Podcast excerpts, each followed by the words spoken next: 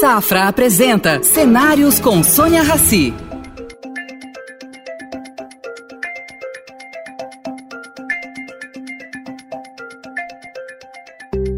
Bem-vindo, Esper. Bem-vindo ao programa Cenários. É um prazer estar aqui com você de novo.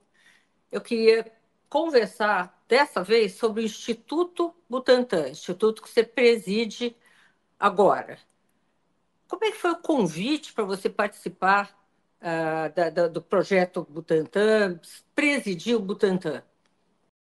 Sônia, é um prazer falar com você, aos espectadores do programa Cenário que estão nos assistindo, uh, e da gente estar tá de novo aqui debatendo assuntos de saúde, já que nos cruzamos algumas vezes durante a pandemia de Covid-19, momentos muito difíceis que todos nós passamos. Muito.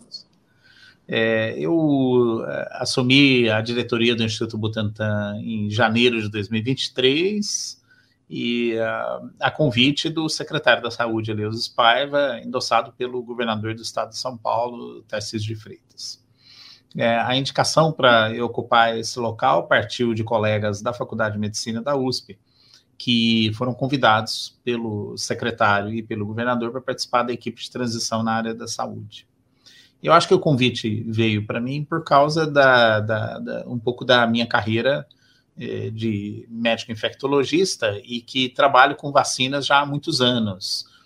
Eh, eu comecei uh, lá depois da logo que já ainda estava na residência em doenças infecciosas, trabalhando com estudos de pesquisa para avaliação de novas formas de tratamento e prevenção de doenças infecciosas. Fiz o, o doutorado na área de é, resposta imune, ou seja, a resposta do, das pessoas às vacinas, é, ainda com uma parte desse doutorado foi feito nos Estados Unidos.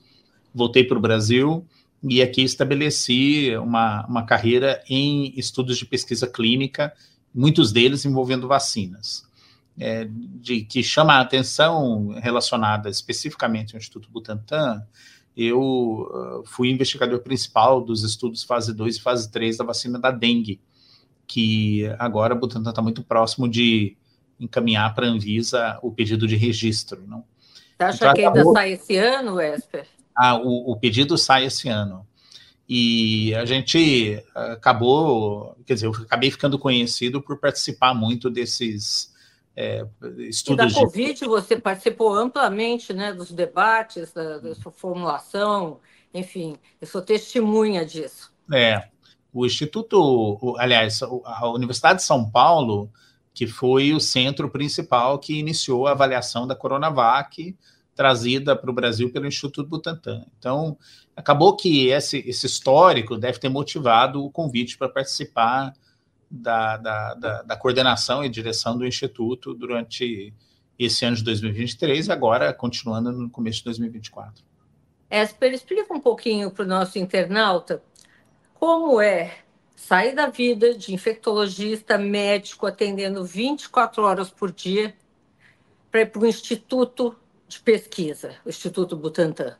É, eu procurei minha vida inteira, Sônia, dividir entre pesquisa e prática médica, porque eu acredito que a, lidando com os pacientes no dia a dia traz para você a oportunidade de ficar muito próximo à realidade e botar o pé no chão e ver que coisas de fato que a gente precisa fazer para solucionar problemas que melhore a qualidade de vida das pessoas, alivie sofrimento e previna doenças. Né?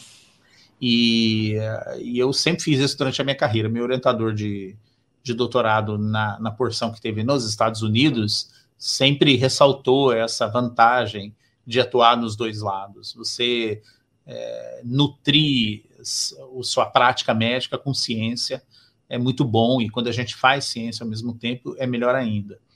E eu segui essa recomendação que ele deu, e a gente continua amigos até hoje. Ele virou até um consultor do Instituto Butantan agora, sem remuneração, inclusive. Ele faz isso por, por totalmente pro bono e mantenho muito dessa admiração que eu tenho por esse tipo de carreira. Então, o que eu procuro fazer é manter esse tônus, inclusive até hoje. Quando Eleusis convidou para ser diretor do Instituto Butantan, ele ainda só ressaltou: olha, você pode continuar atendendo pacientes, coisa que eu faço até hoje, porque eu acho que isso permite a, a gente manter um pouco da, da desse olhar aguçado que é, identifica rapidamente problemas de saúde que precisam ser solucionados. E eu acho que o Butantan é um instrumento formidável para a gente ajudar a solução. Para fazer isso, né? É, é, me diz uma coisa: a Covid ainda preocupa muito? Porque a gente preocupa. não está mais ouvindo falar sobre Covid, está desaparecendo do noticiário. Ela preocupa, mas é evidente que não na mesma intensidade que foi em 2020, 2021 porque naquela época a gente lembra muito bem disso, os hospitais estavam lotados, não tinham condição de atender todos os pacientes com doença, com a forma grave da Covid. É, mas a doença gente... continua. Continua, mas a proporção de pessoas que está desenvolvendo dessa grave hoje é muito menor, felizmente. Eu acho que tem dois grandes componentes que permitiram a gente chegar nesse ponto. O primeiro deles é a vacinação. A gente notou que a população brasileira aderiu em grande proporção à vacina. O resultado da vacinação foi muito bom, foi assim, com uma queda de mortalidade entre os vacinados de uma forma extremamente significativa. E, e, a segunda coisa é que a gente não pode descartar o fato que as pessoas também pegaram Covid, depois, inclusive, de terem sido vacinadas. Isso acaba dando alguns, alguns empurrões de reforços na proteção é, não substitui a, vacina, a vacinação, porque a forma mais segura de você educar o seu sistema de defesa é com uma vacina que não vai te causar malefício, né? E no caso, a Covid não, ela pode causar doença extremamente grave. Mas uma pessoa que pega Covid depois de ter sido vacinada, porque o vírus foi mudando ao longo do tempo, teve formas muito, muito mais brandas do que a Covid pré-vacinação. E depois disso, ela ajuda, acaba ajudando a, a construir imunidade. Não prescinde ainda de a gente desenvolver vacinas e ir, atualiz, ir atualizando essas vacinas na medida que o vírus for mudando, e não prescinde da necessidade de manter uma vigilância é, não só do epidemiológica, que a gente chama do, do, do, número de casos e número de casos graves, mas também da modificação que o vírus vai, vai acumulando ao longo do tempo, que a gente chama de vigilância molecular, para saber se por acaso ele muda de uma forma muito significativa que necessite de ir adaptando as vacinas. Essa na última vez que eu conversei com você, aqui em vídeo, uh, nós conversamos sobre a possibilidade uhum. da, de ser uma era de vírus pelo mundo vírus novos, vírus Covid-25, uh, ah, enfim, outras doenças. Você agora, como é que você pensa isso? Depois que essa Covid amenizou? Eu acho que a gente vai sempre ver vírus é, causando problemas de saúde de, de forma aleatória ao longo da história. E se a gente olha nos últimos anos, os exemplos se multiplicaram. Então vamos fazer o seguinte raciocínio rápido, Sônia. Em 2014, nós tivemos o vírus ebola. Você deve se lembrar na, na, no oeste da África, região principalmente a Libéria, foi acometido por uma epidemia gravíssima de ebola, pegou Guiné e mais uh, outros países vizinhos, e uh, um vírus. Em 2015, nós testemunhamos juntos aqui o aparecimento no Brasil do vírus Zika. O vírus Zika, que, embora tenha sido descoberto em 1951 na África, deu a graça de aparecer no Brasil em 2015 e a gente, infelizmente, descobriu que ele causava microcefalia, foi um problema gravíssimo de saúde pública aqui no Brasil, reduziu a, a, a natalidade das mulheres brasileiras em 5,6% em, em 2017. A gente nunca viu isso na história recente do país. Em 2017, a gente teve o, o, o aparecimento da, da febre amarela, que chegou próxima de São Paulo, que ficou aqui rodando até 2018. Teve centenas de pessoas que morreram no estado de São Paulo pela doença, depois dela ter causado um surto no, no Nordeste de Minas Gerais no ano anterior. 2018, a gente teve uma epidemia de, de gripe totalmente fora da estação, que aconteceu em janeiro, sendo que a gente espera isso geralmente em junho, julho, agosto, setembro. É? Então a gente viu isso acontecendo é, de forma é, fora de época também, outro vírus, vírus da gripe. No fim de 2019 chega o SARS-CoV-2 causando a Covid na China e chegou força total no resto do mundo em 2020 principalmente. Então, se você olhar na história recente e se a gente fizer um exercício na história antiga, é, há muitos exemplos onde os vírus fazem esses saltos. Ou eles vêm de uma espécie animal e começam a causar doença em humanos, ou eles ressurgem depois de ficarem um tempo dormindo. E a gente tem que estar preparado para isso. É, a gente é isso, tá esse ponto que eu queria chegar. Como nós estamos preparados? O mundo está preparado para uma outra Não. onda de um vírus diferente? É claro que a gente está melhor do que estava no passado. Né? Nossa capacidade de detecção, identificação e caracterização desses novos surtos, epidemias e pandemias melhorou. Mas como é que a gente pode dizer que está preparado? Né? É muito, muito, muito pouca coisa. A gente precisa de ferramentas que vão se aprimorando, aprimorando ao longo do tempo. Por isso que eu insisto muito que ah, uma das formas estratégicas de defender a população, aqui nós podemos falar em nível nacional, mas também mundial, é a gente investir em ciência, desenvolvimento tecnológico, conhecimento.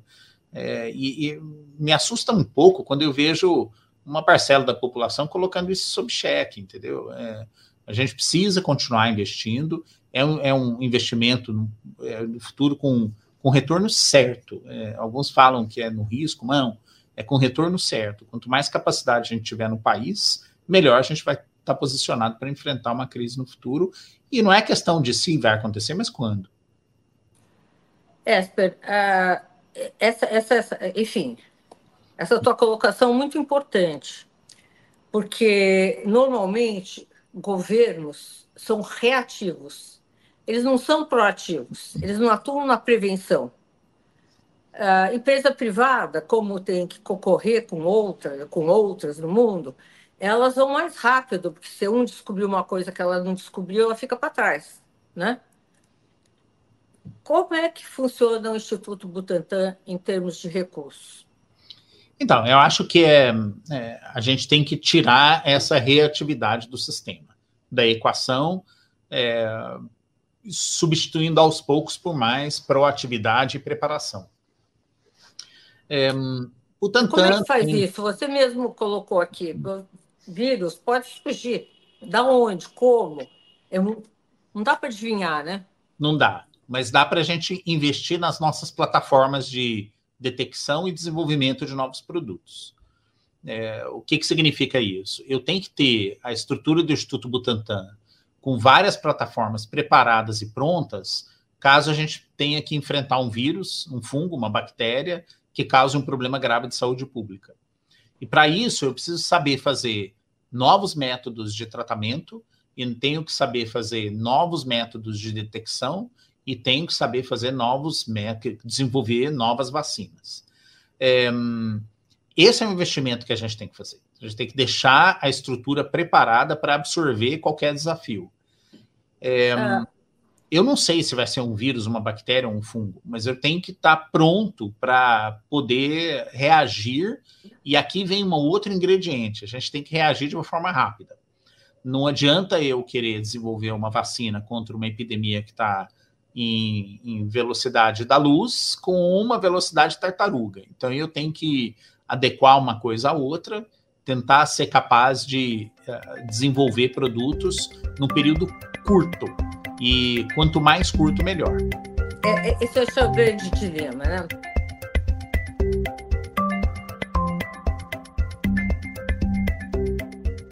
Mas me conta, ah, como é que funciona o Instituto Butantan como empresa? Como é que ela sobrevive? Que recursos vocês recebem?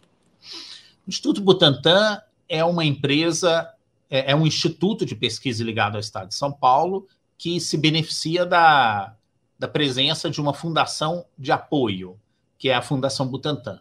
Há uma lei específica que rege as funções de apoio aqui no estado de São Paulo. O Tribunal de Contas do Estado é o nosso órgão controlador direto, mas a gente também dá satisfação para a Procuradoria do Estado, Tribunal de Justiça e para o Ministério Público sempre que a gente é provocado. O, o, como que ela funciona? Ela recebe recursos o Instituto tem uma quantidade de recursos que proporcionalmente é pequena, que vem do Tesouro do Estado. Então, a gente recebe um, uma, uma verba anual que é principalmente dedicada a pagar os servidores do Estado. O, a fundação é um, é um interveniente que vende as vacinas que o Instituto produz, principalmente para o Ministério da Saúde. Essa venda é, leva uma receita, essa receita nutre a, as entradas da Fundação Butantan, que é a fundação de apoio ao Instituto e, portanto, tem autonomia para melhorar as condições do Instituto, complementar as ações de pesquisa, investir no seu parque é, cultural educacional e também no seu parque de manufatura, de desenvolvimento e tecnologia. Então, todo o recurso que a gente recebe vendendo uma dose que seja de vacinas, de vacina para o Ministério da Saúde, é reinvestido no Instituto para melhoria de capacitação é, e melhoria das condições das missões do Instituto. Uh, eu entendo que o Instituto fabrica vacinas contra a gripe e que esse é o carro-chefe do Instituto hoje. Vocês são os únicos fornecedores? Do Ministério da Saúde, sim. Da Saúde? Sim. A gente faz as principais. A gente entrega para o Ministério da Saúde 80 milhões de doses de vacina da gripe. E todos os anos. É, só para você ter uma ideia, Sônia, a gente está terminando a campanha de produção de dois, fim de 2023 para começo de 2024. A gente já deve começar a entregar para o Ministério da Saúde as vacinas no fim de março, mas a gente sempre trabalha com uma tentativa de antecipação para colocar essa vacina à disposição do Ministério em campanhas mais, é, mais cedo. É, a vacina de, de gripe, particularmente, tem uma dificuldade que todos os anos ela vai mudando. E ela vai mudando porque os vírus da gripe que causam é, gripe todos os anos também passam por algumas adaptações por mutações genéticas que são maiores ainda do que o próprio vírus da Covid. E, e a Organização Mundial da Saúde tem duas datas de é, sugestão de qual é a constituição da vacina todos os anos. Uma para o Hemisfério Norte, que é meados de março, e outra, aliás, fevereiro, março, e outra para o Hemisfério Sul, que é meados de setembro. Então a gente recebe essas informações, a gente corre para produzir, por isso que a gente acaba entregando no começo do ano seguinte. Você vê, assim, vê, é muito pouco tempo que você está aí na empresa, né? Mas eu vejo uh, uh, eu, só pensar no setor de saúde, como administrar o setor de saúde, eu já fico com enxaquecas, porque é muito complicado. É, é, é, é são muitas, uh, muitos produtos, muitas vertentes, muito tudo. Quantos funcionários, por exemplo, tem o Butantan? Quantos cientistas? Descreve o Butantan para a gente. Claro. O Butantan é uma instituição é, muito grande, ela foi criada em 1901 por Vital Brasil e tem uma história fenomenal aqui no Brasil e, quase que é um pouco do DNA da saúde pública do estado de São Paulo. Quem vá, vai, por exemplo, visitar o Museu de Saúde Pública, é, chamado que a gente chama de MUSPER, que está ali em Santa Cecília, tem acesso a uma exuberância de documentações que uh, é, contam a história da saúde pública do nosso estado. E, evidentemente, o estado de São Paulo tem uma importância enorme para o Brasil e carrega consigo, portanto, várias contribuições que deu para a história brasileira. É, depois da criação, aliás, o, a gente, o, Estado de São Paulo resolveu criar o Instituto Butantan porque tava, o Brasil vivia a ameaça da introdução da peste negra é, com a é. chegada dos navios com, é, merca, é, mercan, é, de, com mercadorias no Porto de Santos. Então, o Instituto trabalhou naquele comecinho para criar o soro antipestoso, que é o antipeste negra. Depois disso, Sônia, você deve saber, como todos nós, que muitos dos nossos antepassados vieram para o Brasil à busca de emprego, especialmente na agricultura, ajudando, por exemplo, comunidade é, de, de, japonesa, italiana, é, alemã é, e mesmo do Oriente Médio veio para o Brasil para fazer comércio e para explorar o interior dos estados. Né? E um dos problemas da agricultura brasileira é chegar é, no, no, interior com, com acidentes de serpentes. E o Butantan trabalhou no começo do século XX, na, trazendo uma técnica europeia de produção de soro antiveneno é, em cavalos. E isso foi a, a, a origem do Instituto Butantan. A gente é, tem. Ele é ligado, você liga direto à cobra, né, Butantan? É, é. é uma ligação direta. Nós produzimos aqui no Instituto soros contra venenos de cobra, escorpião, aranha, taturana, contra o vírus da raiva, botulismo, difteria e tétano, utilizando uma tecnologia totalmente desenvolvida no Instituto, mas de um conhecimento que foi desenvolvido ainda no fim do século XIX. Mas nós produzimos e entregamos para o Ministério da Saúde. Esse ano vamos chegar próximo de 600 mil unidades de soros protetores contra envenenamentos e contra toxinas e, e, e o vírus da raiva. É, a, além disso, o Instituto Butantan produz algumas vacinas aqui dentro, nós mencionamos a influenza, a, de HPV, de difteria, tétano, coqueluche, hepatite A, hepatite B e vacina contra a raiva. Então, essa produção toda é entregue ao Ministério da Saúde, as encomendas são feitas é, pelo Ministério, isso dá 95% dos recursos que entram no Instituto, e esse recurso é, entra via Fundação Butantan. E aqui ele é, ele é gerenciado e utilizado para reinvestimento no Instituto. Então, a gente tem uma, uma pequena parte que vem da Secretaria de Saúde é, do Tesouro do Estado de São Paulo, mas a grande parte vem do trabalho que é feito aqui no e Instituto. Vocês é, é, imaginando aqui essas nuances da política, se um dia o governo federal resolver se desentender com o governo estadual e começar a não comprar produtos do Instituto Butantan, existe essa possibilidade?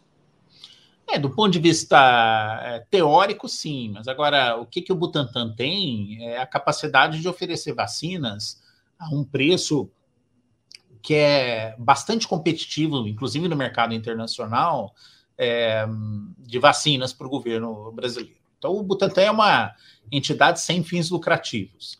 E, portanto, Exatamente. as margens que a gente pode praticar nesses produtos acaba sendo menor do que a grande indústria, que procura lucro o tempo todo.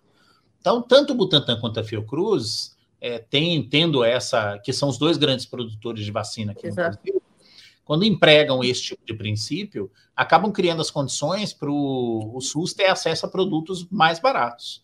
E tanto é que a gente vem praticando, quer dizer, o mercado não é totalmente fechado para outros é, produtores virem e apresentar seus devidos produtos. Só que a gente consegue praticar preços competitivos. Tanto é, Sônia, que as vacinas, a vacina de influenza que já é qualificada pela Organização Mundial da Saúde, produzida no Instituto Butantan, também é vendida para fora. A gente já vende Eles uma parte do nosso excesso para a Organização Pan-Americana de Saúde, para a Gavi, que é uma, um organismo internacional que distribui vacinas em países necessitados, e a gente doa um pequeno contingente disso para algumas uh, entidades que são é, filantrópicas. Então, a gente trabalha com esse tipo de, de, também, né? de acesso também. Como você vê uh, o Instituto como empresa? Você acha que se ela fosse uma empresa privada, ela trilharia outros caminhos? Como empresa pública, ela tem suas vantagens?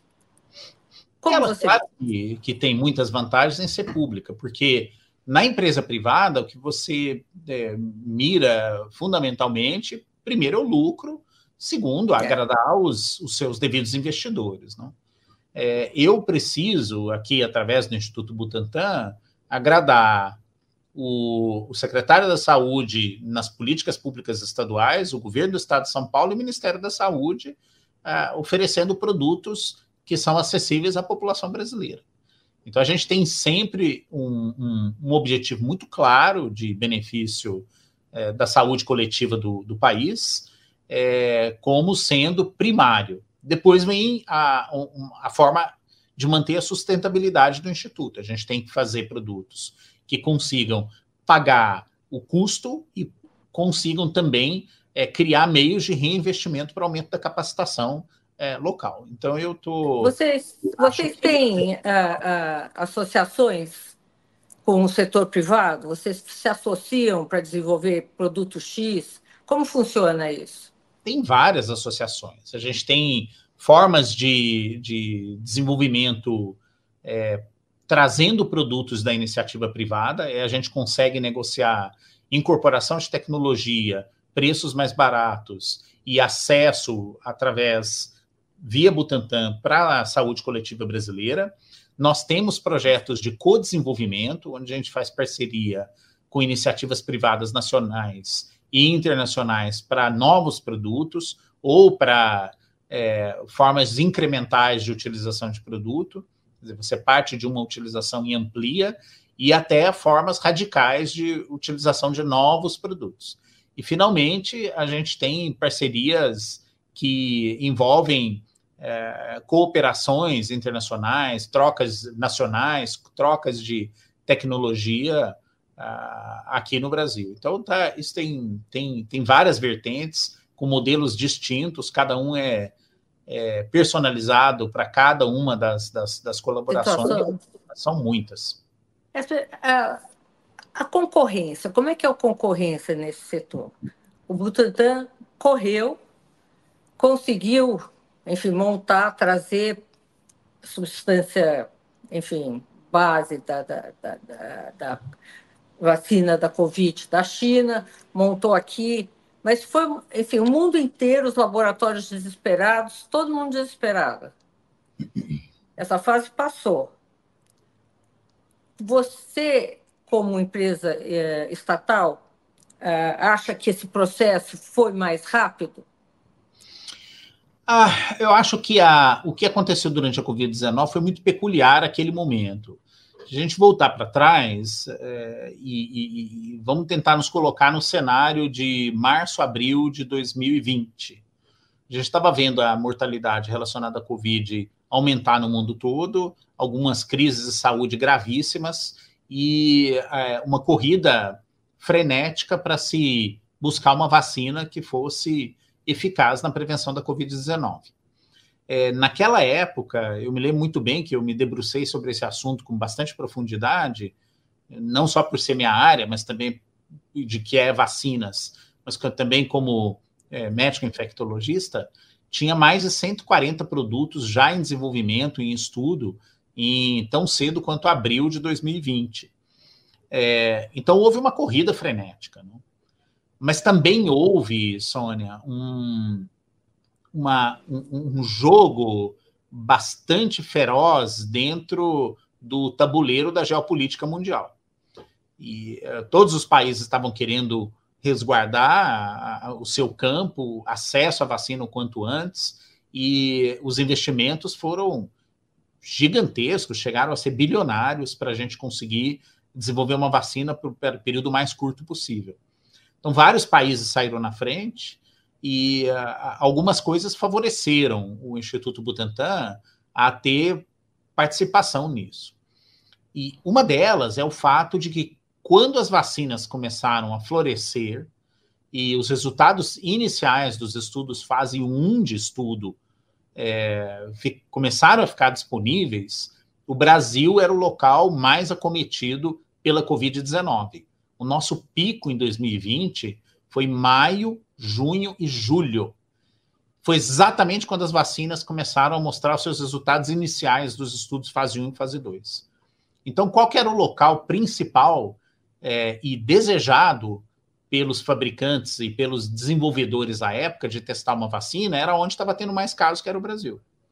Tanto é que o país participou do estudo da AstraZeneca, participou do estudo da Pfizer, participou do estudo da Janssen e desenvolveu completamente o estudo fase 3 da Coronavac.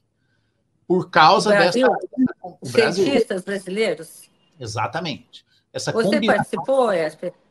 Sim, a gente, na USP, eu fui o coordenador do estudo da Coronavac, né, e, e, nós fomos um dos centros de participação do estudo da vacina da Janssen.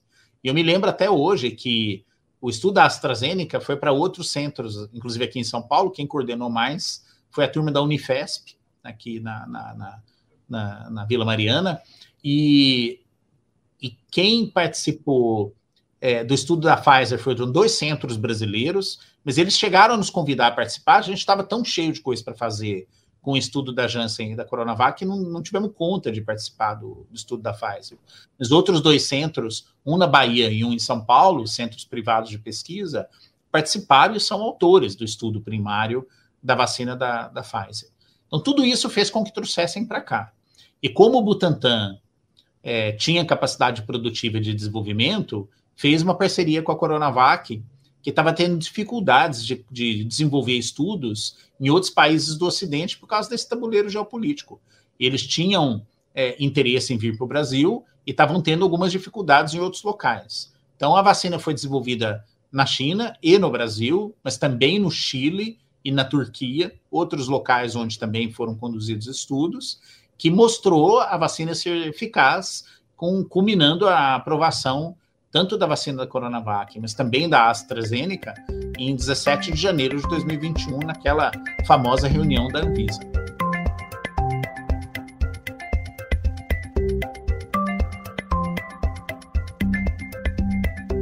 Hoje, o que, que você diria para o nosso internauta que está nos assistindo? Atenção, é, que... reforço de vacina. É, a primeira, são várias. Pudesse ficar fazendo, falando aqui com você bastante tempo, não faltaria assunto. Mas eu acho que a primeira coisa é, é que o, Butantan, o, Instituto Butantan é uma joia do estado de São Paulo, é, pertence à população do estado de São Paulo e está aqui para servir a, ao Brasil. Então, é, essa é a primeira coisa.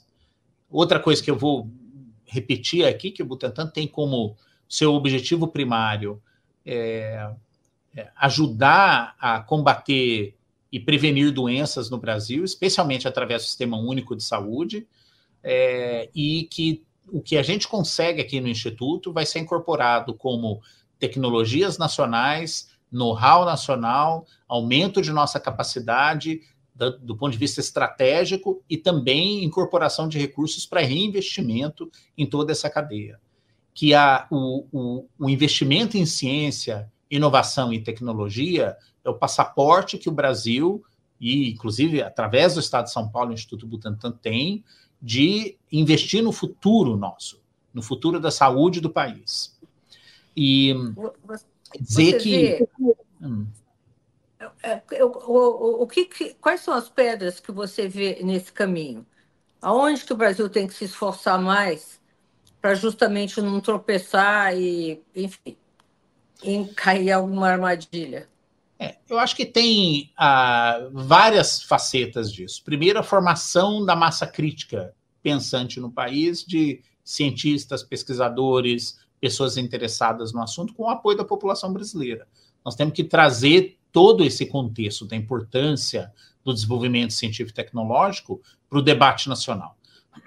A segunda coisa, nós temos que melhorar cada vez mais o ambiente regulatório é, e, e, burocrático no país.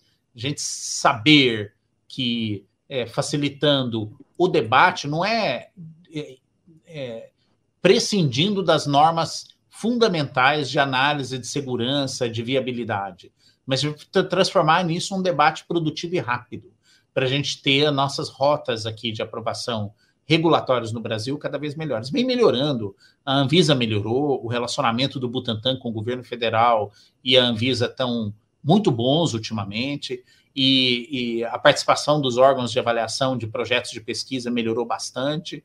A gente tem que continuar nesse caminho de melhora. E a gente tem que criar um, um cenário econômico aqui no Brasil que facilite o investimento na biotecnologia e na indústria biofarmacêutica, porque o valor agregado que essa indústria traz para um país é fenomenal. Assim, se a gente compara o que você consegue é, fixar de recursos com as indústrias mais rentáveis no mundo. É uma oportunidade de ouro. Nós estamos num momento muito bom aqui no Brasil de conjunção de fatores para que isso aconteça. E eu tenho certeza que o Butantan, junto com o governo do Estado de São Paulo, Secretaria da Saúde, está preparado para participar desse debate e crescer nessa direção. Hoje, hoje, o, o, o, Butan, o Instituto Butantan é autossustentável? Sem dúvida. A gente tem condições de manter a nossa estrutura e crescer com ela. É o nosso plano para os próximos três anos e a gente está trabalhando por um, pl um plano ainda mais ambicioso, mais longo do que isso, de aumentar a nossa capacidade, quem sabe é, dobrar essa capacidade produtiva de vacinas num período relativamente curto. Nós estamos trazendo novos produtos para o mercado, a gente mencionou rapidamente aqui a vacina de dengue, que nós estamos tentando é, fechar todo o dossiê para submissão no semestre. Chikungunya está em desenvolvimento? A gente já submeteu o dossiê para a Anvisa em dezembro. A gente pretende lançar a vacina aqui no Brasil, é, se tudo correr bem nesse processo regulatório no segundo semestre. A gente tem é, uma melhoria da nossa vacina de influenza, de trivalente para quadrivalente, e melhorar também é, é for, formas de administração da vacina. Nós temos, Sônia, o desenvolvimento já de uma vacina contra a gripe aviária, essa que está causando uma dor de cabeça grande nos, nos epidemiologistas no mundo todo, especialmente na América Latina, onde esse vírus chegou em 2023. É, o nosso primeiro estudo clínico está projetado para iniciar no segundo semestre de 2024, e nós temos vários outros produtos que a gente poderia continuar falando bastante aqui, que está dentro do, da nossa rota de desenvolvimento. É, Esther, pensando assim, numa coisa mais geral, por que, que os laboratórios, os institutos, todos não se unem para fazer um, núcleo de pesquisa que teria recursos do mundo inteiro? Não, não pode acontecer isso. Aí você ter um, um bunker né, tão, tão necessário. Você está falando sobre a, a, gripe aviária. A gripe aviária também tem lá fora. Ao mesmo tempo que vocês estão desenvolvendo aqui, estão desenvolvendo lá fora. Não dá para unir tudo? Dá. É, eu não tenho, acho que a utopia de achar que isso numa, num nível mundial vai, vai se transformar num, num grande esforço, porque a gente teve a Covid recentemente, embora tenha falado muito disso, a gente viu muita inequidade. Mas eu acho que dá para a gente unir é, várias coisas aqui dentro do próprio país. O Instituto Butantan assinou um acordo de cooperação com a Fiocruz, a gente está trabalhando agora em vários projetos em conjunto. Nós nos aproximamos de vários dos institutos aqui do estado de São Paulo. Temos conversa com Adolfo Lutz, com o Estudo Pasteur, com é, outras, o Instituto Tecnológico de Pesquisas aqui da, do estado de São Paulo. Nos aproximamos com as universidades do estado de São Paulo cada vez mais, USP, Unesp, Unicamp, em vários projetos que estamos é, conduzindo conjuntamente. É, Tivemos também ações, estamos tendo ações junto com o CNPEM para ajudar a construção do laboratório lá de nível 4 aqui no Brasil, que foi uma iniciativa fantástica. Então eu que acho que é um laboratório de nível 4 e que dá para mexer com agentes de alta alta de, de alta é, periculosidade. Por exemplo, no, com esse novo laboratório que já foi empenhado, inclusive o recurso é, para ser construído em Campinas, é, vai ser possível fazer estudos com vírus ebola, outros vírus que podem ser rapidamente transmissíveis e que está associado a uma, uma mortalidade alta. É, a gente precisa de um laboratório desse no Brasil e tem um aqui próximo de São Paulo em, em que a gente possa ajudá-los e, e, e, cooperar e também usufruir desse benefício para pesquisas de interesse no Instituto Butantan é fundamental. Então a gente tem que construir essa capacidade aqui no Brasil, principalmente, sabe? Eu tem alguma é, doença infecciosa que ninguém conseguiu descobrir como tratar? Ah, tem. De cara tem uma delas, que é a raiva. A gente não tem tratamento para raiva, a gente só tem vacina, né? Mas desafios não faltam. E, infelizmente, com o aparecimento de novos vírus que podem fazer esse salto da natureza para o humano, isso vai acabar acontecendo durante toda a nossa existência. Olha, nosso tempo está acabando. Eu quero fazer uma pergunta para você, fora da sua uh, especialidade infectologista. Por que, que ninguém consegue, até hoje, uh, ter uma vacina, ter alguma coisa contra o câncer. O câncer continua matando, câncer, tudo bem, tem alguma, alguma foram amenizados, mas não se encontrou nada. Olha a Covid. O tempo foi curto, era uma bactéria. Tudo bem, mas o tempo, se você comparar com, a, com do que se estuda a, o câncer, é muito menor. Nós temos um bom exemplo. É, a vacina contra o HPV é uma vacina contra o câncer que conseguiu, num programa que foi implementado na Austrália, bastante agressivo de vacinação, controlar o câncer de colo de útero em mulheres. Então, eu acho que é possível. E a gente tem as ferramentas para fazer esse mesmo esforço aqui no Brasil, inclusive. A gente tem essa discussão permanente com o Ministério da Saúde e com a Secretaria de Saúde do Estado de São Paulo de como a gente vai melhorar nesse combate ao câncer de colo de útero na mulher. Para outros tipos de câncer, na hora que a gente decifrar cada vez melhor quais são as formas da gente prevenir e se encontrar um caminho para vacinas, por que não? Eu acho que isso é factível, é, a gente pode caminhar nesse sentido e, e, na medida que for avançando a ciência, a gente vai poder encontrar as ferramentas necessárias para contribuir com esse lado da saúde pública. É, eu, eu, eu, sou leiga, então eu, eu, não entendo, mas é uma curiosidade. Quando eu nasci, já tinha gente morrendo de câncer, agora já estou para lá do meio da vida, continua gente.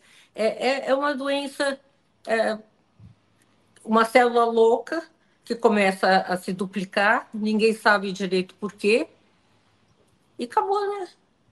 É, não, mas, mas para o tratamento para várias formas de câncer melhorou muito. É, a gente tem para doenças que eram praticamente mortais no passado, algumas delas estão chegando a níveis de cura que ultrapassam 50%. Bem satisfatório, né?